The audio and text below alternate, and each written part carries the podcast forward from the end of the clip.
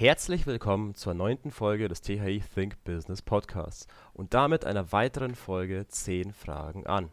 Mein Name ist Viktor und ich sitze heute wie die meisten im Homeoffice. Nichtsdestotrotz habe ich jemand ganz Besonderes heute zu Gast und zwar die Anne Hoberg. Sie hat ihren Bachelor in Dienstleistungsmarketing in Mannheim gemacht und studiert momentan im Master im dritten Semester Marketing, Vertrieb und Medien an der Technischen Hochschule in Ingolstadt. Sie ist heute da, um uns etwas über ihren Werkstudentenjob zu erzählen und wie sie den Studentenalltag und ihren Berufsalltag unter einen Hut bringt. Hallo Anne. Hallo Viktor. Super. Ich freue mich erstmal sehr, dass du da bist und will auch gleich mal mit der ersten Frage anfangen. Und zwar, wo arbeitest du genau als Werkstudent und was für Aufgaben erledigst du dabei? Ähm, also ich arbeite in München bei der Ausraum GmbH und zwar im Business Development und die Abteilung heißt Smart Textile Illumination. Also das ist eine recht neue Abteilung, nur kurz so ähm, zum Überblick. Wir machen aktiv beleuchtete Kleidung. Ähm, und das Ganze hat sich aus so einem Innovationsteam herausgebildet. Und meine Aufgaben sind eben zum einen neue Kunden zu akquirieren, aber andererseits auch die bestehenden Prozesse irgendwie zu optimieren. Dadurch, dass wir eben recht am Anfang sind mit der Abteilung, ähm, gibt es unfassbar viele Aufgaben in vielen Bereichen. Und ähm, ja, also mein Aufgabenfeld ist wirklich super weit gefächert. Das klingt ja echt sehr spannend. Ähm, wie bist du denn an die Stelle gekommen und wie lange arbeitest du schon dort? Und vor, und vor allem klingt es auch nach sehr viel Verantwortung, die man dir übergeben hat. Als Werkstudent ist das ja nicht immer sehr üblich. Ob du auch dazu was sagen könntest? Ja, ähm, also ich bin da seit August 2019 ähm, und also definitiv ist es viel Verantwortung, aber das habe ich auch gesucht. Also ich ähm, habe vorher schon mal knapp zwei Jahre fest gearbeitet, also bevor ich den Master gemacht habe. Und deshalb ist es für mich auch echt ähm, wichtig, viel Verantwortung zu bekommen, gerade auch als äh, Werkstudentin. Ähm, da waren ja aber alle im Vorstellungsgespräch auch super offen. Also meine Kollegen und ich, ich habe das direkt gesagt, was ich mir vorstelle und ähm, das kam denen natürlich auch super gelegen. Und ähm, ja, deshalb bin ich wirklich froh, dass, ähm, dass ähm, ich eben die entsprechende Verantwortung auch bekommen habe. Hat dann die, du hast ja gerade gesagt, dass du schon davor zwei Jahre gearbeitet hast, hat die mhm. Vorerfahrung dabei ähm, so einen großen An Einfluss quasi gespielt beim Vorstellungsgespräch und auch in der Arbeit? Ähm, ja, würde ich schon sagen. Also ich hatte vorher die Werkstudentenstelle bei Siemens im Marketing.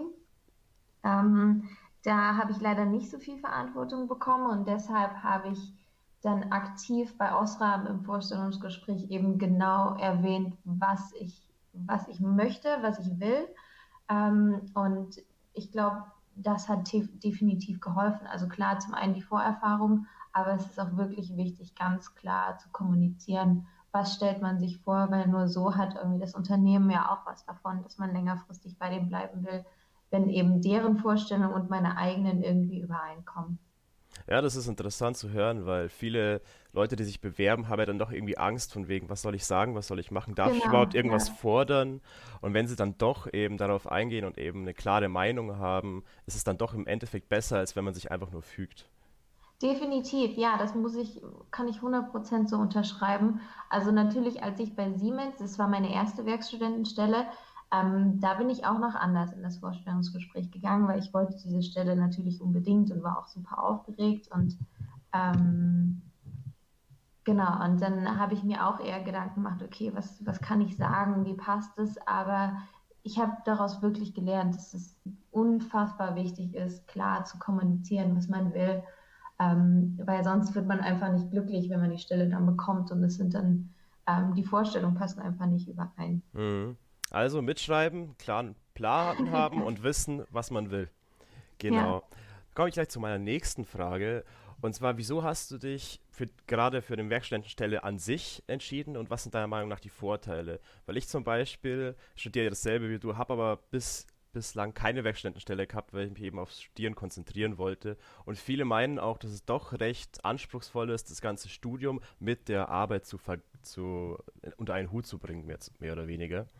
Ähm, will ich fragen, wie hast du das geschafft, zu arbeiten und zu studieren?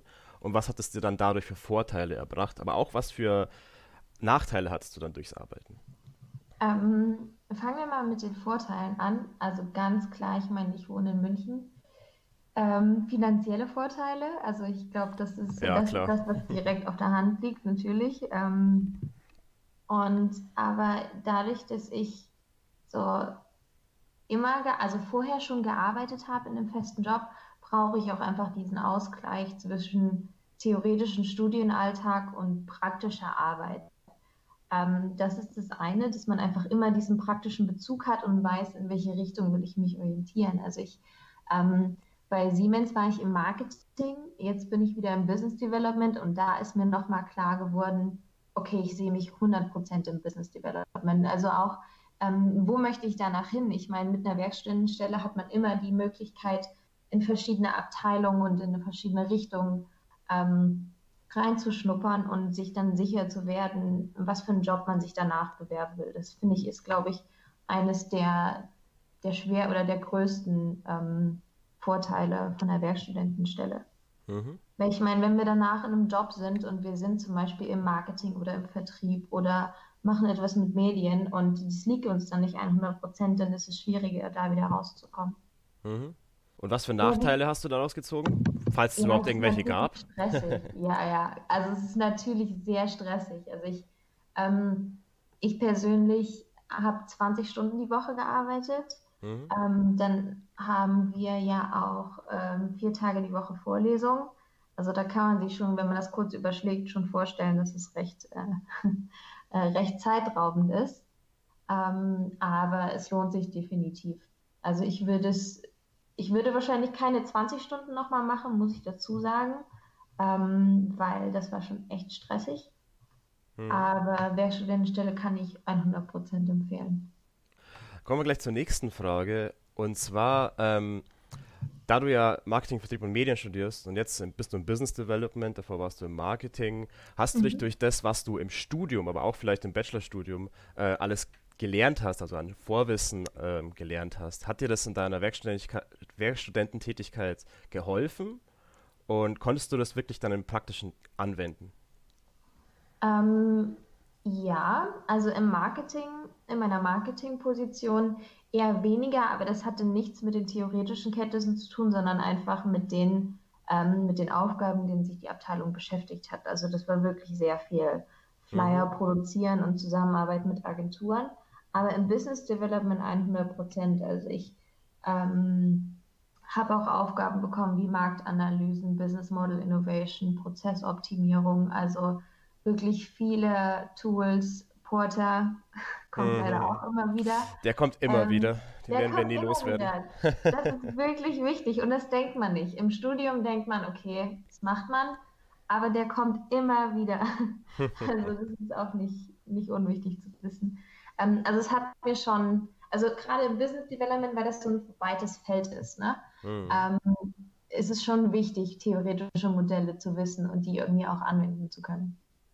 Jetzt nochmal eine kurze Zwischenfrage. Was genau stellt man, kann man sich eigentlich unter Business Development vorstellen? Weil ich glaube, das wissen dann doch nicht alle, die zuhören. Ja, ähm, das ist auch immer, es ist tatsächlich immer was anderes. Also ähm, bei, also in meiner Stelle war ich Interna- im International Business Development und da war meine Aufgabe eben ähm, verschiedene Länder, mit denen ich zusammengearbeitet habe, ähm, deren Operations, also deren Daily Business eben zu überwachen und zu schauen, wie kann man Prozesse optimieren.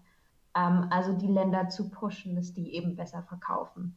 Hm. Business Development kann aber auch sein, dass ich selbst neue Kunden akquiriere. Ähm, also an sich ist das Ziel von Business Development, wie der Name schon sagt, irgendwie verkau also mehr zu verkaufen, ähm, ob das mit Kundenakquise ist, Prozesse optimieren oder eben verschiedene Distributoren zu akquirieren. Also das kommt immer auf die Stelle drauf an. Da muss man sich echt genau reinlesen und auch wirklich gezielte Fragen stellen. Weil wenn man zum Beispiel keine Kundenakquise machen will ähm, und das ist Teil in dieser Jobbeschreibung, ähm, dann, dann ist das wahrscheinlich nichts für einen. Okay. Also nochmal zwei neue Sachen zum Aufschreiben. Genau alles durchlesen und Porter lernen, auch wenn es unnötig äh, wirkt Ja, zu gewissen Zeitpunkten.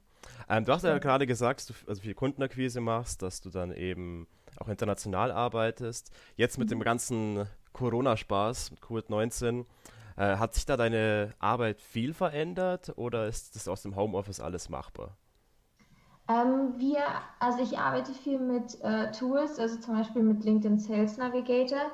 Das kann man auch alles aus dem Homeoffice machen, aber der Ton ist natürlich ein anderer geworden. Also es ist sehr, wir überlegen uns natürlich mehrfach, wie man, wie man Kunden ansprechen soll und ähm, ob es aktuell wirklich sinnvoll ist, Kunden in Italien oder Spanien anzuschreiben. Ähm, da muss man schon sehr versuchen, sehr empathisch vorzugehen. Und die Rückmeldungen sind natürlich auch ganz andere in der aktuellen Zeit. Hm. Also das Business ist schon wesentlich langsamer und schwieriger geworden. Verstehe. Aber das ist wahrscheinlich überall so geworden. Ja. ja. Kann man nicht viel machen. Ja. Gut, dann komme ich jetzt noch zu ein paar generellen Fra Fragen, die dann viele Leute vielleicht im Bewerbungsprozess interessieren würde. Und zwar ähm, eine Frage zum Einkommen. Ich werde jetzt nicht genau fragen, wie viel du verdienst, aber ich habe letztens nachgeforscht und das durchschnittliche Gehalt eines Werkstudenten während des Bachelorstudiums beträgt in Bayern um die 9,16 Euro die Stunde und im Masterstudium um die 10,68 Euro. Was ja auf den ersten Blick nicht so viel äh, scheint, weil es mehr oder weniger der Mindestlohn ist. Ähm, was hast du dabei für Erfahrungen? Ist das dann im Arbeitsleben tatsächlich so? Kann man mit weniger rechnen? Kann man mit mehr rechnen? Und was darf man sich mehr oder weniger in Anführungszeichen fordern, wünschen? Also ich persönlich bin schon weit über diesen 10 Euro für einen Masterstudent. Ähm, aber es kommt natürlich darauf an, wenn man in die Industrie geht, verdient man natürlich mehr, als wenn man ähm, in ein Startup geht als Masterstudent oder als Werkstudentin. Aber die Aufgaben, die man in einem Startup bekommt, sind wahrscheinlich wesentlich anspruchsvoller und oft auch viel interessanter als die Aufgaben, die man in einem deutschen Konzern bekommt. Ähm, also ich glaube, da muss man sich muss man sich bewusst sein, okay, wenn ich in der Industrie anfange, sind die Aufgaben, die ich mache, wahrscheinlich nicht ganz so cool. Oftmals, also nicht immer, aber oft. Aber ich verdiene halt besser oder ich gehe in eine Agentur oder ein Startup, habe ein ganz anderes Umfeld, verdiene dann halt aber auch weniger. Ich glaube, das ist, das wird uns aber immer begleiten, dieser, dieser Kampf zwischen Gehalt und Team Spirit und Aufgaben und Umfeld. Verstehe, also muss man quasi sein Gehalt auch seinen Wünschen ein bisschen anpassen. Genau. Zumindest am Anfang. Genau, also ich meine, ich habe jetzt bei Siemens und bei Osram gearbeitet ähm, die zahlen schon gar nicht schlecht. Und ich okay. habe Glück gehabt. Also meine Abteilung ist super. Deshalb habe ich wirklich Glück gehabt, dass ich, ähm, dass beides zusammenkommt. Super. Ja, freut mich für dich. Super. Das wünscht sich ja doch jeder. Ja. Super. Ähm, dann zur nächsten Frage. Äh, wie schaut es eigentlich mit dem Urlaubsanspruch aus als Werkstudent? Hat man da mehr oder weniger viel, wenig? Und wie ist das dann mit dem Ausgleich Zeit? Also wie flexibel sind da die Zeiten auch im Studium? Wie kann man sich das einteilen? Wie darf man sich das einteilen? Ähm, das ist immer abteilungs-, auch sehr abteilungsabhängig. Also ich habe zum Beispiel auch Überstundenausgleich. Ähm, das heißt, in den Hochphasen, wo ich wirklich viel zu tun habe, habe ich auch, ich weiß gar nicht, ich hatte glaube ich 40 Überstunden. So, das sind in meinem Arbeitsvertrag zwei komplette Zusatzwochen hm. ähm, an. Die musste ich jetzt natürlich wieder abbauen. Du hast 40 Überstunden geschafft, mit, de, mit dem Studium dabei. Wow. naja, wir hatten ja auch mal ja, ja, tatsächlich, ja. Aber ich hatte auch ein Projekt, das war super komplex. Und äh, da gab es feste Deadlines und da habe ich schon ein bisschen mehr gearbeitet. Also gab es da auch längere Nächte? ja, ja, tatsächlich. Ähm, genau, aber dadurch, dass ich eben die Überstunden auch wieder ausgleichen oder abbauen darf oder abbauen kann, ähm, sind wir da total flexibel in meiner Abteilung. Also das ist gar kein Problem. Dann kommen wir auch schon zu meinen letzten zwei Fragen. Und zwar einmal so in die Zukunft blickend, möchtest du nach dem Studium immer noch bei Osram bleiben, also wirklich da ähm, mhm. auch danach weiterarbeiten und auch, was hast du ansonsten noch für zukünftige Pläne? Vielleicht willst du ja noch ganz woanders hin. Also wie schaut für dich 2020 bis 30 aus? Ähm, wenn es nach mir geht, würde ich sofort in meiner Abteilung anfangen. Ähm, und meine Kollegen sind, glaube ich, auch ganz zufrieden mit meiner Arbeit. Aber hm. ähm, die aktuelle Situation von Osram lässt es halt einfach nicht zu, dass jemand eingestellt wird. Ähm, Ganz im Gegenteil, ich glaube, das ist öfter mal durch die Presse gegangen, dass, dass, ähm, dass eher in die andere Richtung geht. Mhm. Ähm, deshalb mache ich mir da auch gar keine Illusion. Ich meine, es wäre auch nicht okay, wenn Leute gegangen werden müssen und es einen Sozialplan gibt und dann jemand neu eingestellt wird. Das ist vollkommen nachvollziehbar für mich. Ähm, ja, das ist so eine schwierige Frage. Also ich würde gerne ab August Vollzeit arbeiten. Ähm, aber ich mache mir auch keine Illusionen, weil ich weiß, dass die aktuelle Lage das ähm, wahrscheinlich ein bisschen schwieriger macht. Also für mich ist es eine Option, in München zu bleiben, aber ich könnte mir auch sehr gut vorstellen, zum Beispiel nach Dublin zu gehen, weil da eben die ähm, Europa-Headquarters von Salesforce, Google und LinkedIn sind. Und das finde ich wahnsinnig spannende Unternehmen. Mhm. Aber ja, München ist auch super. Also ich, ich das, das ist die Qual der, der, die Qual der Wahl sozusagen. Ne? Also mich hält ja nirgendwo etwas. Also ich könnte ja überall hingehen. Wenn sich die Situation, wenn sich die Lage verbessert. Das wissen wir ja leider alle nicht. Ja, das stimmt. Du bist ein Mensch von Welt. Dich zieht es überall hin. Das ist sehr schön. Das ist sehr schön. Und ja, also ich meine, mir hat Singapur auch super gefallen. Es ist eine wunderschöne Stadt und ich habe da auch Freunde. Aber wir müssen erstmal warten, wie es jetzt hier weitergeht. Ja, ja, die ganze Welt ist etwas im Stillstand, alles ist ein bisschen verlangsamt und wir müssen erstmal abwarten. Aber das führt auch ja. sehr gut zur letzten Frage.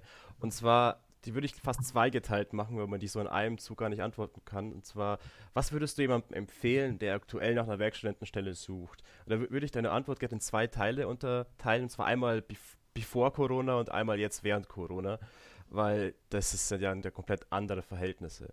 Also nehmen wir an, Corona wäre nicht gewesen. Was hättest du für Tipps den Bewerbern äh, gegeben und wie würdest du jetzt wahrscheinlich handeln? Das letzte Frage. Das ist eine wirklich komplexe Frage. Mhm. Ähm, also ich glaube, das hatte ich also vor Corona, aber auch jetzt. Also das, ich glaube, das ist in beiden trotzdem immer noch das Gleiche. Das hatte ich vorhin kurz angeschnitten. Ist wirklich offen und ehrlich zu kommunizieren, was man sich vorstellt. Also ich meine, wenn man eine Stelle anfängt und ähm, die gefällt einem nicht und man kündigt nach drei Monaten, ist weder dem Unternehmen geholfen noch einem selbst. Ähm, da muss man sich einfach, einfach bewusst werden, ähm, was ist mir wichtig, will ich Verantwortung, ähm, will ich eher diese Teamarbeit, also sich da klar sein, was man will und das wirklich klar zu kommunizieren. Also ich glaube, was in der aktuellen Corona-Situation wirklich hilfreich ist, dass viele von uns schon Werkstudenten haben und die zum Glück noch haben. Ähm, und dass wir da innerhalb vom, auch vom MVM-Studiengang uns gut unterstützen. Also es gibt ja diesen Recruiting Friday, auch immer auf Instagram, wo offene, offene Stellen gepostet werden. Und ich glaube, da sollte man jetzt ähm, das Netzwerk so gut nutzen wie noch nie, weil es wirklich, wirklich hilft, aufgrund von ähm, Empfehlungen eine Studentenstelle zu bekommen. Also wäre als Tipp quasi auch für Neueinsteiger so das Networking sehr wichtig. Also genau, Networking ist, ist das A und O.